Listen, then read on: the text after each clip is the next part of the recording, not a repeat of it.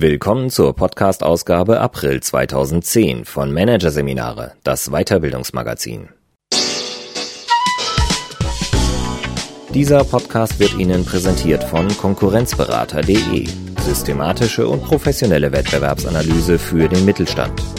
Der Konkurrenzberater hilft mit neuen Tools und systematischem Training für effektiveres Marketing und mehr Umsatz. Weitere Podcasts aus der aktuellen Ausgabe behandeln die Themen Führen durch Symbole, die Rückkehr der Rituale und Kooperationskultur. Alle für alle. Doch zunächst Pervasive Learning, wenn Technik mitdenkt von Konstantin Gillies. Sonnenbrillen, auf deren Gläsern ein Englischkurs läuft. Schränke, die erklären, wie sie aufgebaut werden. In Zukunft werden Alltagsgegenstände zu Dozenten, der gesamte Alltag zum Seminarraum. Das zumindest ist die Vision des sogenannten Pervasive Learning, des allgegenwärtigen Lernens. Die Technik ist schon fast soweit. Doch nicht alles, was theoretisch möglich ist, wird auch umgesetzt werden, sagen Lerntechnikexperten. Anderes, was fast unmöglich scheint, gibt es schon. Hier ein Kurzüberblick des Artikels. Allgegenwärtige Rechner. Das technologische Fundament des Pervasive Learning. Angereicherte Realität. Ein Lexikon fürs Handy erklärt die Welt der Assistent für die Nase, wie Datenbrillen künftig Mitarbeiter einarbeiten. Tennistrainer zum Umschnallen, Prototypen der Lerntechnologien von morgen. Mitdenkende Technik, wie sich Lehrsysteme künftig auf den Lernenden einstellen werden. Und informelles Lernen statt Lehrgang, in welchen Lernkontexten Pervasive Learning welche Rolle spielen wird. 1. Juli 2020, 9 Uhr. Marion Schröders erster Arbeitstag beginnt. Die Empfangsdame händigt der jungen Uni-Absolventin ihr persönliches Tabletbook aus. Ein durchsichtiges Display, so groß wie ein DIN A4-Blatt, das sich falten und in die Tasche stecken lässt.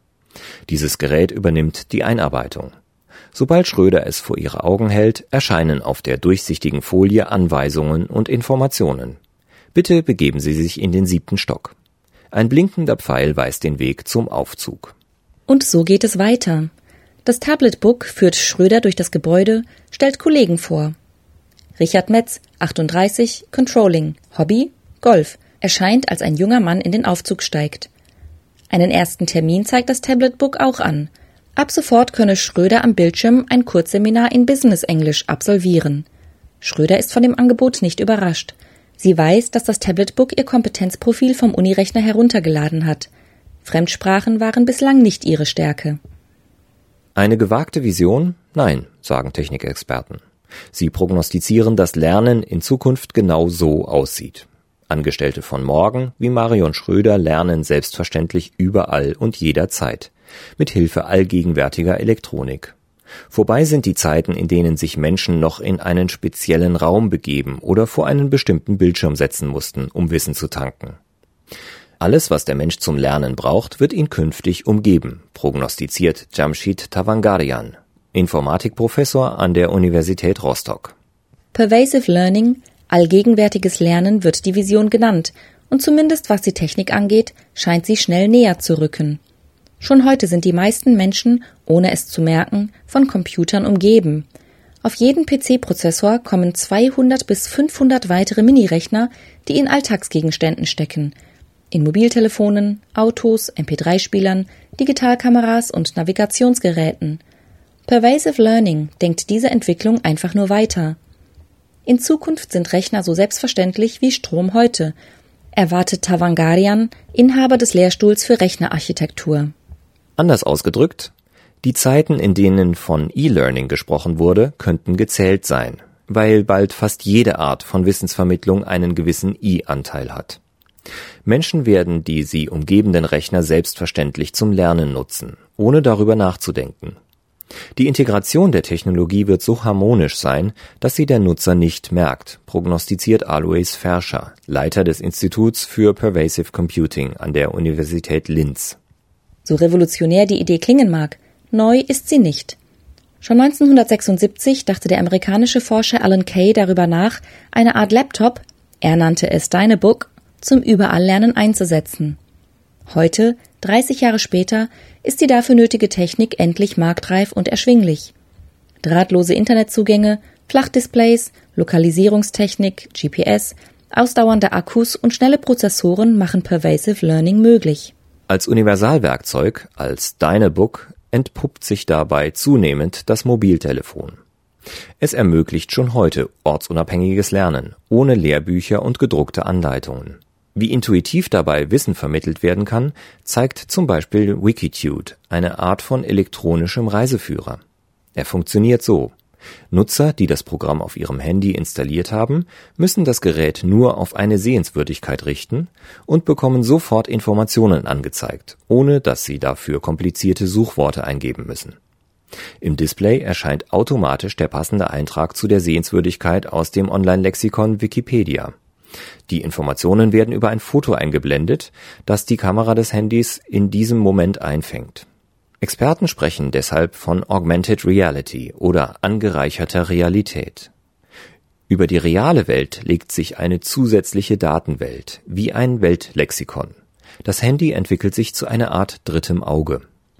Diese scheinbar mühelose Wissensvermittlung funktioniert allerdings nur, weil im Hintergrund komplizierte Technik am Werk ist. Zunächst bestimmt das Handy mit Hilfe seiner eingebauten Navigationsfunktion die aktuelle Position des Nutzers – sowie die Richtung, in die er das Gerät hält. Dann lädt das Handy drahtlos Daten aus dem Internet, die zu diesem geografischen Punkt vorhanden sind. Neben Wikipedia-Einträgen kennt Wikitude auch tausende von Hotel- und Restaurantbewertungen, seit kurzem sogar Sternbilder. Die Anwendung heißt Zenit. All das läuft sekundenschnell und fast ohne Zutun des Nutzers ab. Er muss nur noch das Handy auf das Objekt richten, über das er etwas erfahren will. Und selbst dieser Handgriff könnte in Zukunft wegfallen. Die Universität Linz hat eine Sonnenbrille entwickelt, die dem Träger automatisch Zusatzinformationen in die Gläser einblendet. Projektname Spectacles. Je nachdem, wo er sich befindet und in welche Richtung er den Kopf gedreht hat. Zugegeben, noch passen nicht alle technischen Komponenten in das Gestell hinein. Doch es ist absehbar, dass sich solche Datenbrillen schon in wenigen Jahren nicht mehr von herkömmlichen unterscheiden. Und sobald diese Technologien miniaturisiert und marktreif sind, werden sie auch und vor allem in Unternehmen zum Einsatz kommen. Davon sind alle Experten überzeugt. Bei großen Konzernen liegen die Konzepte dafür schon in den Schubladen. So hat ein Konsortium aus Firmen wie BMW, Siemens, Airbus und Audi bereits Anwendungen von Augmented Reality für den Betrieb entwickelt. Werden diese Ideen umgesetzt, könnte die Einarbeitung eines Monteurs in einer Fabrik beispielsweise bald so aussehen – der neue Mitarbeiter erhält an seinem ersten Tag eine halbdurchsichtige Datenbrille, die ihm bei jedem Schritt durch die Werkshalle Zusatzinformationen einblendet. Wo sind die Fluchtwege? Wo geht es zur Kantine? Wo liegen Sicherheitsbereiche? Das eigentliche Anlernen beginnt dann nicht im Schulungsraum, sondern direkt am Band. Durch seine Datenbrille kann der Arbeiter das Werkstück und zugleich eine Anleitung sehen. Der Minirechner in der Brille instruiert, wie ein bestimmtes Teil zusammenzusetzen ist kreist etwa eine Schraube rot ein und gibt an, im Uhrzeigersinn festdrehen. Ähnliche Datenbrillen helfen Wartungstechnikern dabei, Fehler zu finden und zu beheben. Pervasive Learning wird zuerst die Form solcher Assistenzsysteme annehmen, erwartet Experte Tavangadian. Bedeutet Pervasive Learning also, dass der Mensch in Zukunft von noch mehr Bildschirmen umgeben ist? Experte Ferscher widerspricht. Die Lerntechnologie kann theoretisch in jedem Alltagsgegenstand stecken auch im Gürtel, in den Schuhen, in Helmen oder Hemden. Gefragt seien außerdem Eingabemodalitäten jenseits von Tastatur und Maus, Sprache und Berührung etwa. Ein Beispiel An der Universität Linz laufen derzeit Versuche, ein Navigationssystem fürs Auto zu bauen, das ohne gesprochene Kommandos und Lämpchen auskommt, sondern den Fahrer über Berührungen leitet. Vibrationselemente im Sitz machen es möglich. Soll links abgebogen werden, vibriert der linke Teil der Sitzfläche, bei einer Rechtskurve der rechte. Erste Tests zeigen, dass Probanden auf gefühlte Anweisungen schneller reagieren als auf gesprochene Kommandos. Japanische Wissenschaftler treiben die Idee noch weiter. Sie haben eine Art Korsett erfunden, das dem Menschen bestimmte Bewegungen beibringt. Ähnlich wie dem Tennistrainer, der gemeinsam mit dem Anfänger den Schläger führt, dirigiert der Rechner über Motoren die Arme des Lernenden. Solche Beispiele zeigen, dass beim Thema Pervasive Learning der Fantasie keine Grenzen gesetzt sind.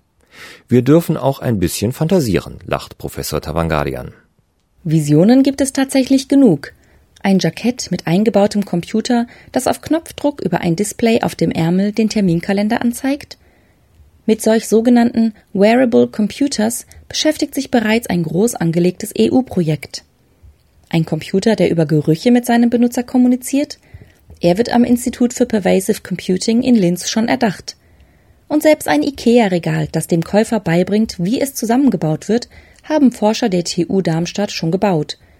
Kleine Leuchtdioden in den Brettern zeigen durch rotes bzw. grünes Licht an, wenn Bretter falsch oder richtig zusammengesetzt werden.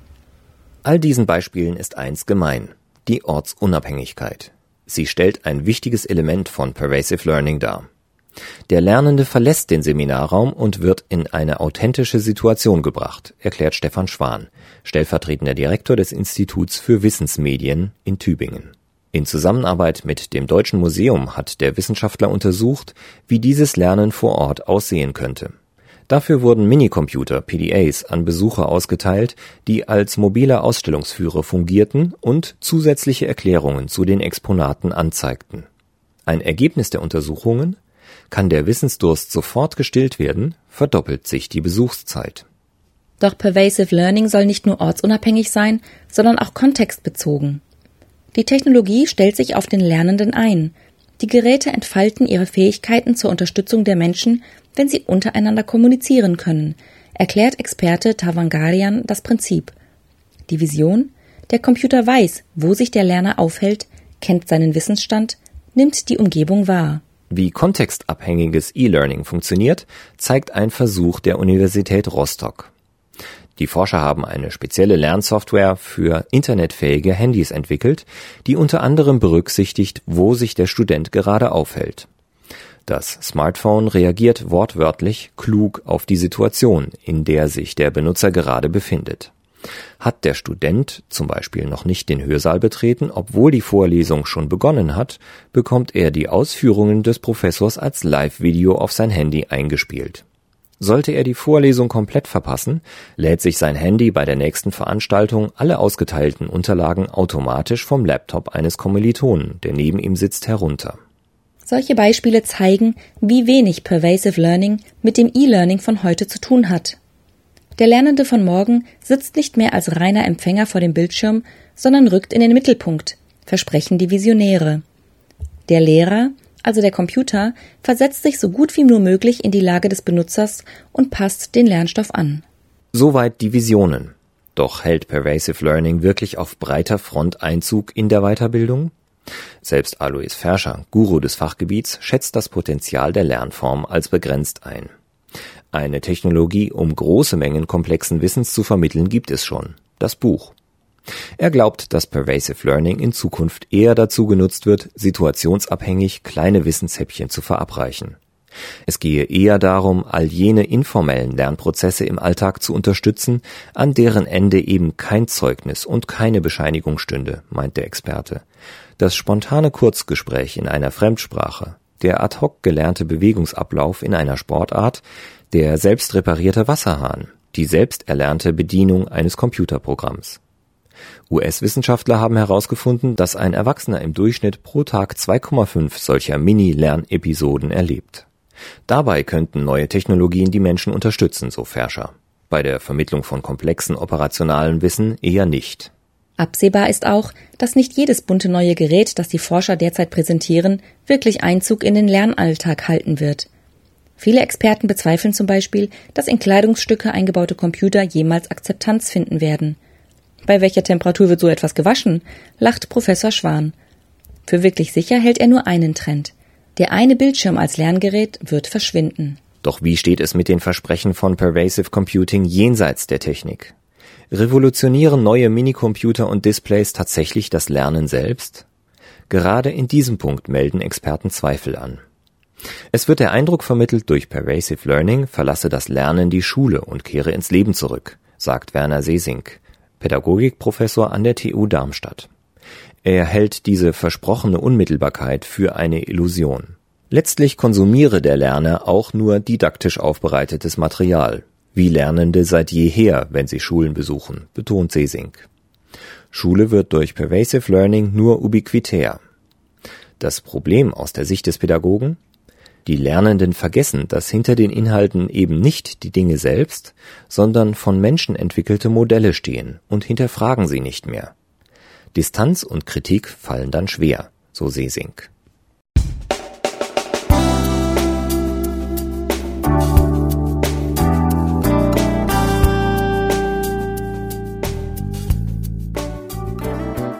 Sie hörten den Artikel Pervasive Learning, wenn Technik mitdenkt von Konstantin Gillies aus der Ausgabe April 2010 von Managerseminare, produziert von Voiceletter. Weitere Podcasts aus der aktuellen Ausgabe behandeln die Themen Führen durch Symbole, die Rückkehr der Rituale und Kooperationskultur, alle für alle. Weitere interessante Inhalte finden Sie auf der Homepage unter managerseminare.de und im Newsblog unter managerseminare.de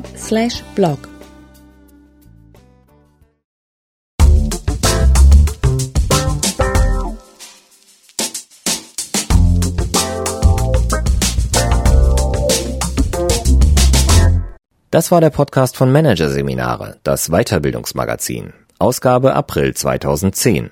Dieser Podcast wird Ihnen präsentiert von www.konkurrenzberater.de. Konkurrenzanalyse als Navigationssystem für den Wettbewerb. Übrigens, immer mehr mittelständische Unternehmen investieren in eine professionelle und systematische Wettbewerbsbeobachtung und sind dadurch schneller am Markt, machen mehr Umsatz, kommunizieren klarer.